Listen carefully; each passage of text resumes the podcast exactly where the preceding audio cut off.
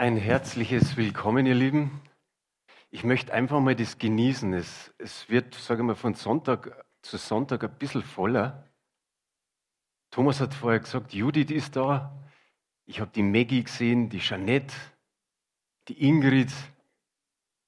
Ich sage mal, vier, fünf neue sind diesen Sonntag wieder mit dabei. Das finde ich gut. Und wir haben genügend Platz. Wir haben die, sage mal, die äh, Abstände einigermaßen eingehalten. Soll ich das noch ein bisschen vorziehen? Geht's? Okay. Und es freut mich, dass wir Sonntag für Sonntag uns öfter sehen und mehr Leute wieder von der Gemeinde sehen. Bei mir brummt es immer noch irgendwie so. Okay. Ich möchte noch auf was darauf hinweisen, und zwar für die, die über oder von zu Hause zuschauen. Nächsten Sonntag haben wir den Michael Fischer dabei als Prediger und der ist von Teen Challenge oder war bei Teen Challenge als Vorstand. Dann eine Woche später ist Josias Terschüren, der so ein richtig großes Herz hat für Israel und in der Politik auch äh, tätig ist. Das sind die nächsten zwei Prediger, die nächsten beiden Sonntage. Dann ist am 25.09., ihr habt vorher nur kurz das eingeblendet gesehen, der Lobpreisabend. Also Freitag ist hier um 19 Uhr Lobpreisabend. Macht das nicht so wie beim Männertreffen, sondern kommt zahlreicher. Ich möchte euch an etwas erinnern, und zwar an das, was ich vor 14 Tagen gepredigt habe. Weiß das nur irgendjemand? Ich gebe euch eine Hilfe. Duftmarken setzen. Setzt Duftmarken, hat es geheißen. Duftmarken setzen bedeutet einfach anderen Menschen Wertschätzung entgegenbringen, einfach was Gutes sagen. Und ich denke, wenn ihr es vergessen habt, habe ich euch heute noch mal kurz erinnert. Wir haben ein besonderes Wochenende, weil es ist ja noch nicht ganz zu Ende. Am Freitag, stimmt's Thomas, waren die Ranger beim Kanufahren. Das ist auch immer was ganz was Besonderes. Dann war das Männertreffen. Dann gestern die Hochzeit. Ihr seht noch ein bisschen, bisschen was im Haus ist noch geschmückt. Es war richtig schön. War wunderbar, dass wir es auch zu dem Zeitpunkt noch feiern durften. Wer weiß, was in der Zukunft wieder kommt. Und heute der Gottesdienst. Das heißt, das Haus ist an verschiedenen Tagen, an verschiedenen Veranstaltungen, ist es immer wieder gefüllt und natürlich mit den notwendigen Abständen. Ja, das Männertreffen am Freitag. Wir hatten eine gute Lobpreiszeit, stimmt's? Also zumindest die, die da waren, die können das bestätigen. Und der Wolfgang, der immer so eigentlich im Lobpreisteam steht und seinen Bass so ein bisschen, ich sage immer, dahin zupft. Entschuldige, ich meine es nicht so böse. Der hat uns begleitet mit der zwölfseitigen Gitarre. Und es war echt cool. Ich weiß noch, wie der Stefan dann auch gesagt hat, wow, du hast eine super Stimme, Wolfgang. Und da sehen wir doch noch Talente neben dem Bassspielen. Eben auch deine Stimme ist sowieso richtig gut. Und dann noch mit der zwölfseitigen Gitarre. Da haben die ein oder anderen was versäumt. Und ich habe mich für den ersten Timotheusbrief, also für den Leitvers vorbereitet. 1. Timotheus 2, Vers 8. Und das werden wir jetzt hier auf der Folie auch sehen. Da heißt es, ich will nun, dass die Männer an jeden Ort beten, indem sie heilige Hände aufheben ohne Zorn und zweifelnde Überlegungen. Und da geht es natürlich in diesem Vers ums Gebet, um Zorn und um Zweifel. Und daraus ist für mich dann so der Gedanke entstanden, du könntest heute über Zweifel sprechen. Und gut, wenn wir die Stelle lesen, das betrifft direkt die Männer. Aber ich glaube, wenn wir alles in der Bibel lesen und wenn wir auf unser alltägliches Leben schauen, dann dürfen wir die Frauen, glaube ich, bei dem Thema Zweifel auch mit hineinnehmen, dass wir das ein oder andere Mal ins Zweifeln kommen. Mir war aber wichtig, dass ich nicht nur über Zweifel rede, weil wenn wir nur über Zweifel reden, das drückt, das, das, das lastet auf uns irgendwie. Und so habe ich mir gedacht, brauchst auch ein Gegenteil. Was ist denn das Gegenteil von Zweifeln? Schön. Ja, ja, ja, ja. Nur weiter. Genau. Jetzt habe ich so ziemlich meine fünf Stichpunkte gehört. Hoffnung, Glaube, Vertrauen, Sicherheit und dann auch Zuversicht. Jetzt habe ich gerade geschaut, ob die Überschrift schon dort ist, weil ja viele auch Zuversicht gerufen haben. Nein, die Überschrift heißt, Gott ist unsere Zuversicht. Ist es richtig so? Schön, dass ihr einen Amen habt. Wollen wir das miteinander sagen? Gott ist unsere Zuversicht oder deine, meine Zuversicht. So ist es richtig, genau. Aber wisst ihr was, ich fange jetzt mal mit Zweifel an. Ihr kennt den Mose und was hat der Mose einmal gemacht? Er hat zwölf Kundschafter losgeschickt. Und die zwölf Kundschafter sollten das gelobte Land, das verheißene Land einfach mal erkunden. Und dann sind die da unterwegs gewesen und irgendwann kommen die ersten zehn zurück. Und was ist passiert? Sie hatten zum Teil eine gute Nachricht. Sie haben nämlich gesagt, das Land ist gut. Da fließt tatsächlich Milch und Honig. Aber, und dann kam das Aber. Aber die Einwohner, die sind groß, die sind Riesen und die sind stark. Und da haben wir keine Chance.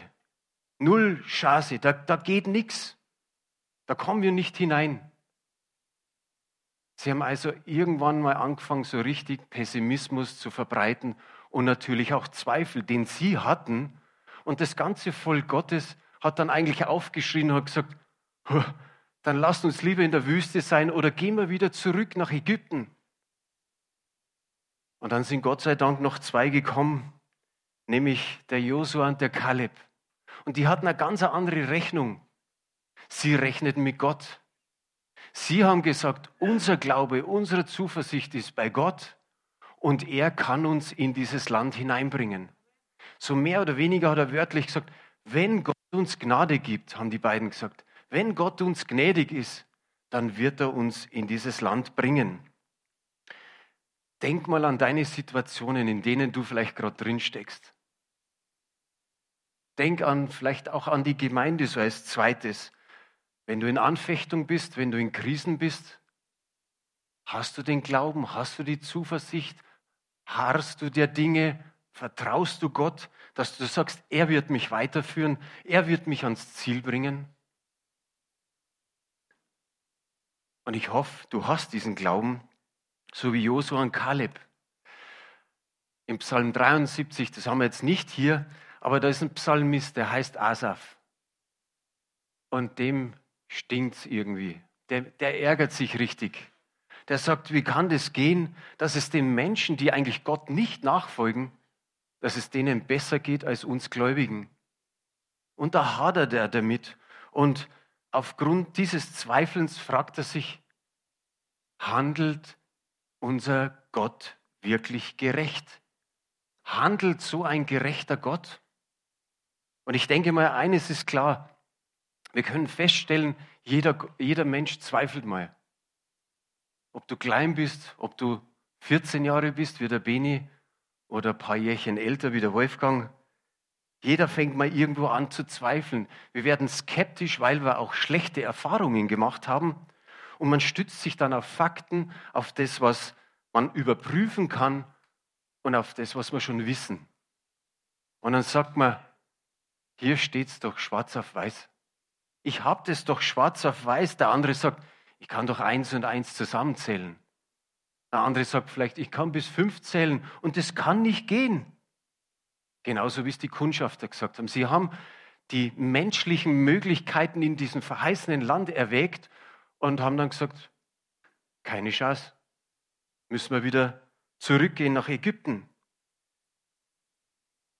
Wer Gott gegenüber seinen Verstand zum Maßstab setzt, wird von seinen zweifelnden Gedanken und Überlegungen hin und her gerissen, wie so die, die Wellen vom Wind. Ihr kennt alle das Beispiel, wo Jesus auf dem Wasser gegangen ist. Und dann kommt er daher, da sagt der Petrus, wenn du das bist, dann lass mich bitte aussteigen. Und er steigt aus, er geht ihm ein paar Meter entgegen, aber dann kommt eben, der Fokus ist nicht mehr auf Jesus gerichtet, sondern er sieht die Wellen, er sieht den Wind und dann geht er unter. Und ähnliches kann uns auch passieren. Wenn wir auf, auf die Umstände schauen, wenn wir uns auf unseren Verstand verlassen, dann kann es auch sein, dass wir untergehen. Sprüche 3, Vers 5. Kennt jeder, hat die Eva letztes Mal auch gesagt.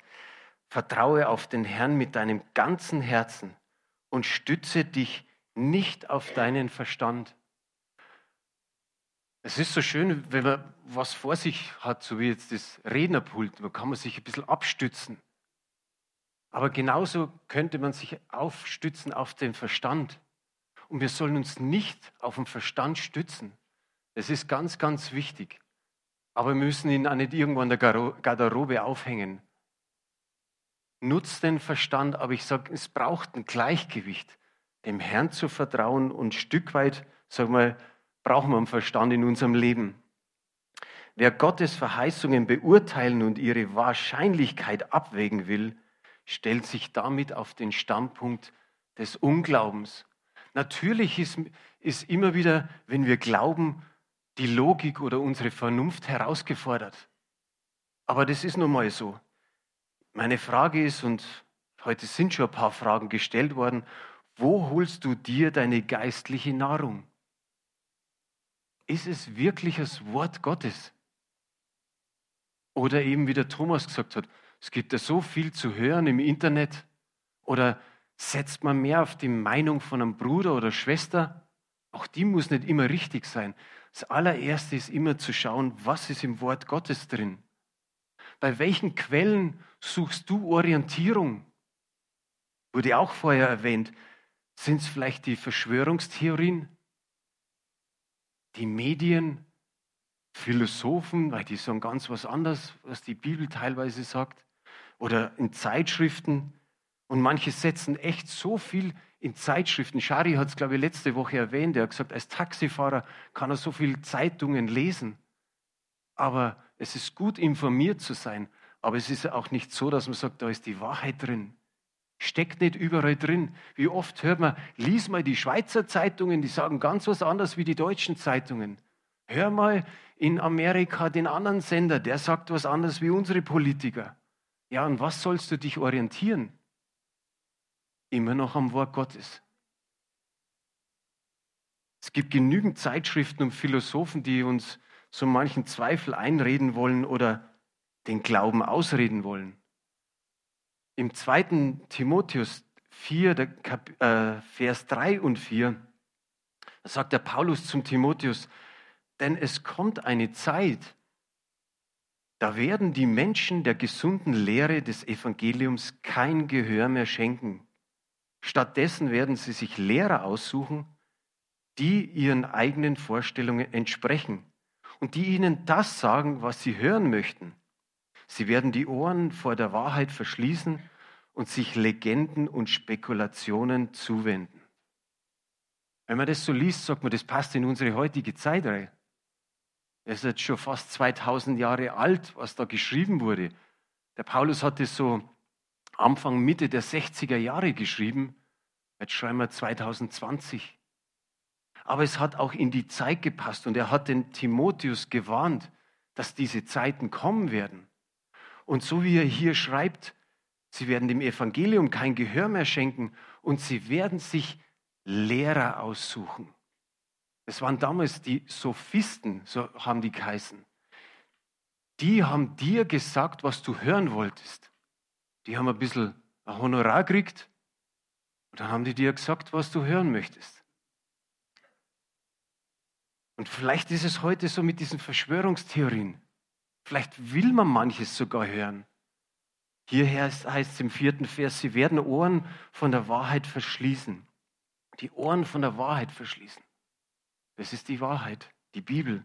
Und dann heißt es hier Legenden. Ich glaube, das ist die neue Genfer Übersetzung. In den anderen steht Fabeln, Mythen oder ja, Fabeln und Mythen. Und diese Spekulationen, ich finde, das passt genauso zu diesen Verschwörungstheorien. Da wird alles erzählt. Da wird alles erzählt, was man vielleicht teilweise vermutet. Wem schenkst du dein Gehör? Überleg mal. Ich weiß nicht, was ihr zugeschickt bekommt, aber was ich so an E-Mails oder an WhatsApp bekomme, denke ich mir immer, ich habe gar nicht die Zeit dafür, das alles anzuhören. Und wer weiß, was das alles mit mir macht. Was liest du? Liest du neben dem Wort Gottes etwas oder liest du überhaupt die Bibel? Manche haben es daheim, vielleicht sogar in siebenfacher Ausführung, aber wird sie gelesen? Hab noch eine Frage. Wo suchst du die Wahrheit? Im Wort Gottes? Bei Jesus, der, wo es heißt, er ist der Weg, die Wahrheit und das Leben? Wer ist dein Gott?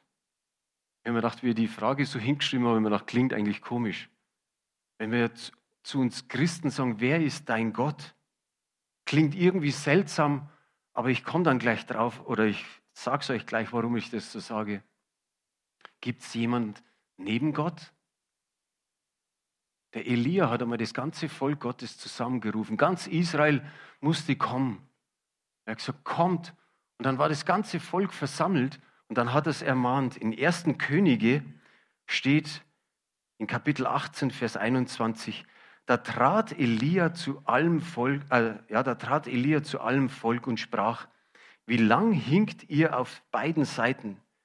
Ist der Herr Gott, so wandelt ihm nach, ist's aber Baal, so wandelt ihm nach.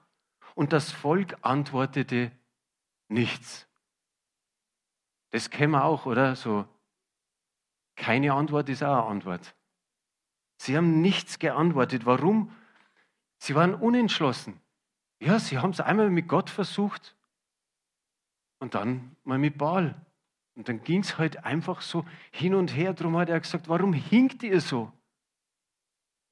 wir müssen uns auch immer wieder diese Frage stellen, wo hinken wir vielleicht? Was bringt uns zum Hinken, wo wir nicht alleine uns auf Gott verlassen und vertrauen?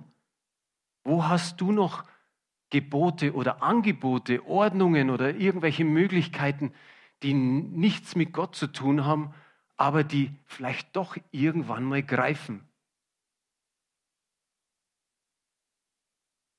Das ist schon längere Zeit her, haben wir mit einem Ehepaar gesprochen. Da hat einer Ehebruch gemacht. Einer der beiden. Und dann sprichst du mit ihnen und dann kommt auf einmal raus, der andere treibt auch Ehebruch. Und dann hat es am Schluss einfach nur geheißen von dem Paar, ja, wir haben in unserer Kultur auch andere Gebote. Was sollst du da noch sagen? Sie stellten das über Gottes Gebot. Manchmal biegt man sich sein Gott zurecht, so wie man gerade einmal braucht. Die Frage ist dann einfach, muss sich Gott immer wieder beweisen? So wie es bei Elia und dem Volk Gottes da geschehen ist, muss sich das, müssen wir das auch immer so haben, dass wir sagen, Gott muss sich schon richtig beweisen. Jetzt hat er mal nicht gesprochen oder jetzt hat er nicht geantwortet. Dann schaue ich mal woanders. Hier steht im ersten Könige ein paar Verse später, Kapitel 18, Vers 38 und 39. Da fiel Feuer vom Himmel herab und verzehrte das Brandopfer und das Volk und die Steine und die Erde, habe ich jetzt gesagt, das Volk, das Holz und die Steine und die Erde und das Wasser, das im Graben war, leckte es auf. Als das ganze Volk das sah, da fielen sie auf ihr Angesicht und sagten, der Herr, er ist Gott. Der Herr, er ist Gott. Wie schön war das? Und für uns ist es wunderbar zu lesen. Und wir denken uns, ja, dann hat es dann hat's geklappt. Aber wie lange hat es wirklich geklappt beim Volk Israel? In Nehemiah liest du eigentlich ständig, dass das Volk sich versündigt hat, dass das Volk wieder total daneben lag und dann wussten sie keinen Ausweg mehr und dann haben sie sind sie wieder zu Gott und haben gesagt, Herr, erbarme dich, erbarme dich. Und dann sagt er neben mir, und du, Herr, warst wieder gnädig. Immer und immer wieder. Und ich glaube, es ist in unserer heutigen Zeit auch so. Wir sind manchmal eben nur Menschen. Und die Frage ist, wie oft muss sich Gott uns zeigen, dass, sage ich mal, der Zweifel weniger und weniger wird? In fast jeder schwierigen und unlösbaren Situation schleicht sich Zweifel ein. Dann ist es gut zu wissen, auf welchem Fundament man steht. Ihr kennt alle das, wie man ein Haus baut. Das baut man nicht auf Sand, sondern es soll auf Felsen gebaut sein. Und unser Fels, wer ist es? Jesus, genau. Ein für alle Mal ist Jesus unser Fels. Und ich habe mich so gefreut wegen dem Lied. Für immer ist er unser Fels. Wir haben es gesungen, immer wieder, für immer, für immer, für immer. Für alle Ewigkeiten ist er unser Fels. Zweifel, wie ich vorher gesagt habe, ist normal. Aber er darf nicht überhand nehmen, dass man ständig am Zweifeln ist. Da kriegt man nichts bei Gott. So steht es im Jakobusbrief, so kurz gesagt. Zweifel ist normal. Der Petrus hat an manchen Stellen gezweifelt. Die anderen äh, Apostel haben genauso gezweifelt. Petrus war mal so ratlos, da in der Apostelgeschichte, da ist der Hauptmann Cornelius gewesen. Und der hat eine Begegnung, eine Erscheinung von einem Engel. Und das, was er hört, da sagt er, ich schicke Männer los. Und drei Männer sind losgegangen und haben gesagt, wir holen den Petrus. Er hatte den Auftrag vom Engel. Und der Petrus, was hat er gemacht? Er hat gebetet. Es war gerade seine Gebetszeit. Auf einmal gerät er in Verzückung. Dann kommt so ein leinernes Tuch mit vierfüßigen und kriechenden Tieren und Vögeln. Und auf einmal hört er die Stimme, steh auf und iss. Schlachte und iss. Und er sagt, ich habe bis jetzt nichts Verbotenes und Unreines gegessen. Und dann sagt Gott nochmal, was ich für rein halte, das nenn du nicht verboten oder unrein. Und es geschieht dreimal und auf einmal ist, sag einmal, dieses Tuch wieder in den Himmel gegangen. Und dann, dann rätselt er noch, da ist er total ratlos. Und dann heißt es in Apostelgeschichte 10, Vers 20, steh aber auf, geh hinab, zieh mit ihnen, ohne irgend zu zweifeln. Der Geist Gottes hat zu Petrus gesprochen und er hat nicht gezweifelt. Wenn wir die Geschichte so hören, dann denkt man sich, er hat ja recht gehabt. Nein, das, das will er nicht, das will er nicht. Aber der Geist Gottes hat zu ihm gesprochen und er wusste, wusste ganz klar, es ist der Geist Gottes. Und dann konnte er da hingehen und was hat er getan? Das Evangelium gepredigt. Die Leute haben sich bekehrt. Sie haben in anderen Sprachen angefangen zu sprechen. Und dann hat er gesagt, wie soll man ihnen die Taufe noch verwehren? Und dann geht er, oder dann geht er zu den Brüdern und dann heißt es in Apostelgeschichte 11, Vers 12, der Geist aber sagte mir, ich solle ohne Bedenken, ohne Zweifel mit ihnen gehen. Es kamen aber auch diese sechs Brüder mit mir und wir kehrten in das Haus des Mannes ein. Welch eine wunderbare Geschichte. Das, das Evangelium wurde den Heiden gepredigt. Und Petrus hat sich vorher noch gewehrt und, und gezweifelt. Glauben heißt Vertrauen und Gehorchen, ohne zu zweifeln.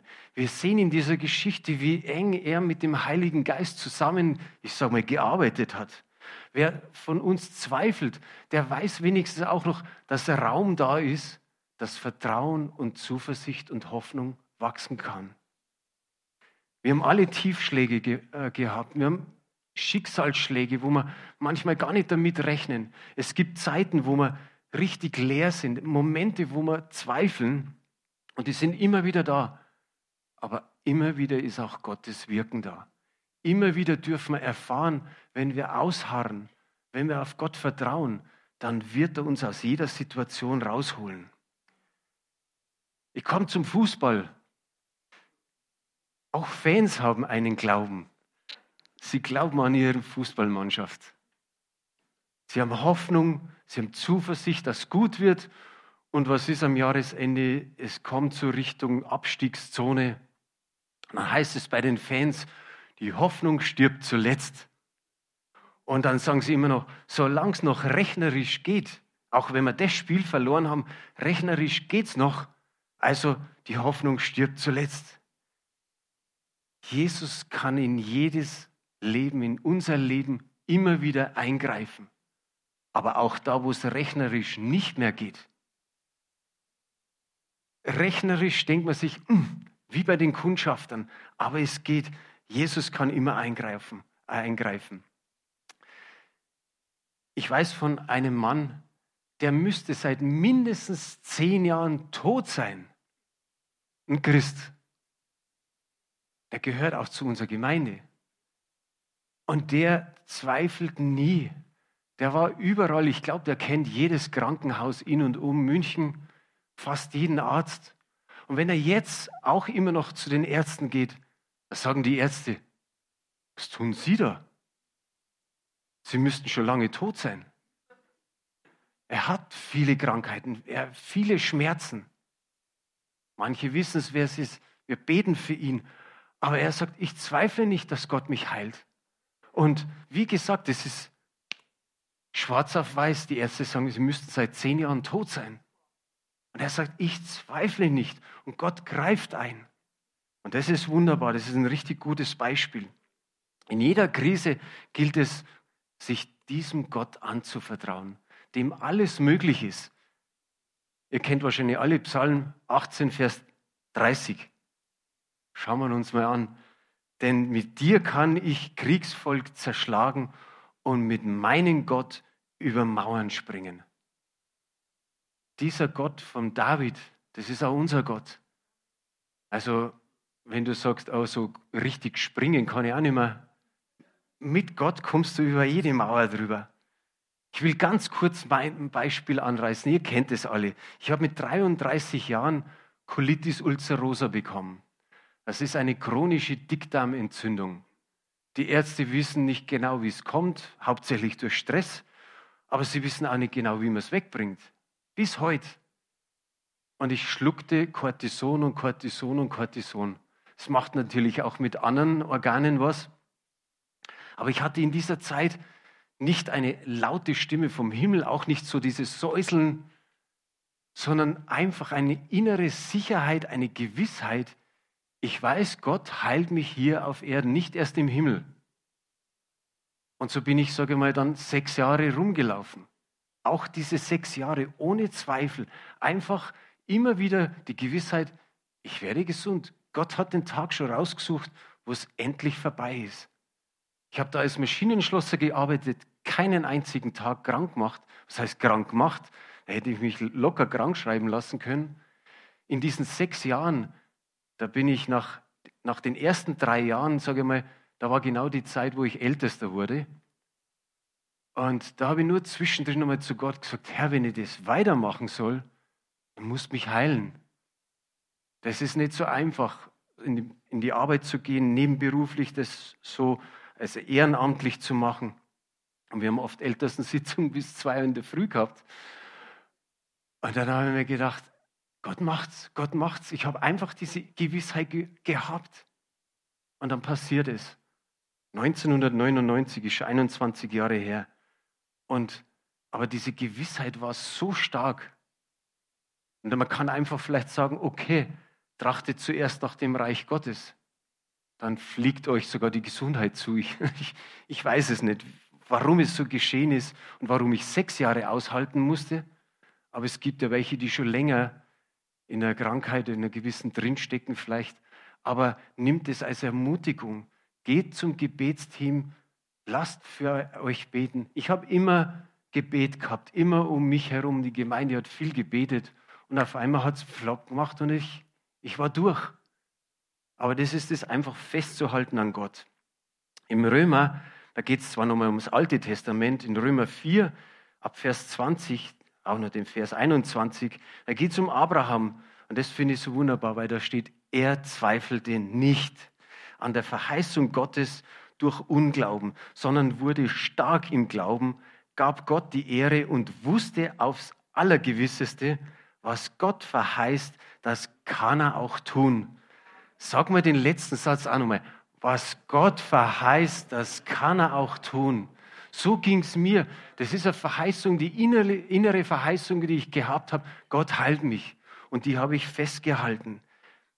Dieser Gott, der lebt immer noch.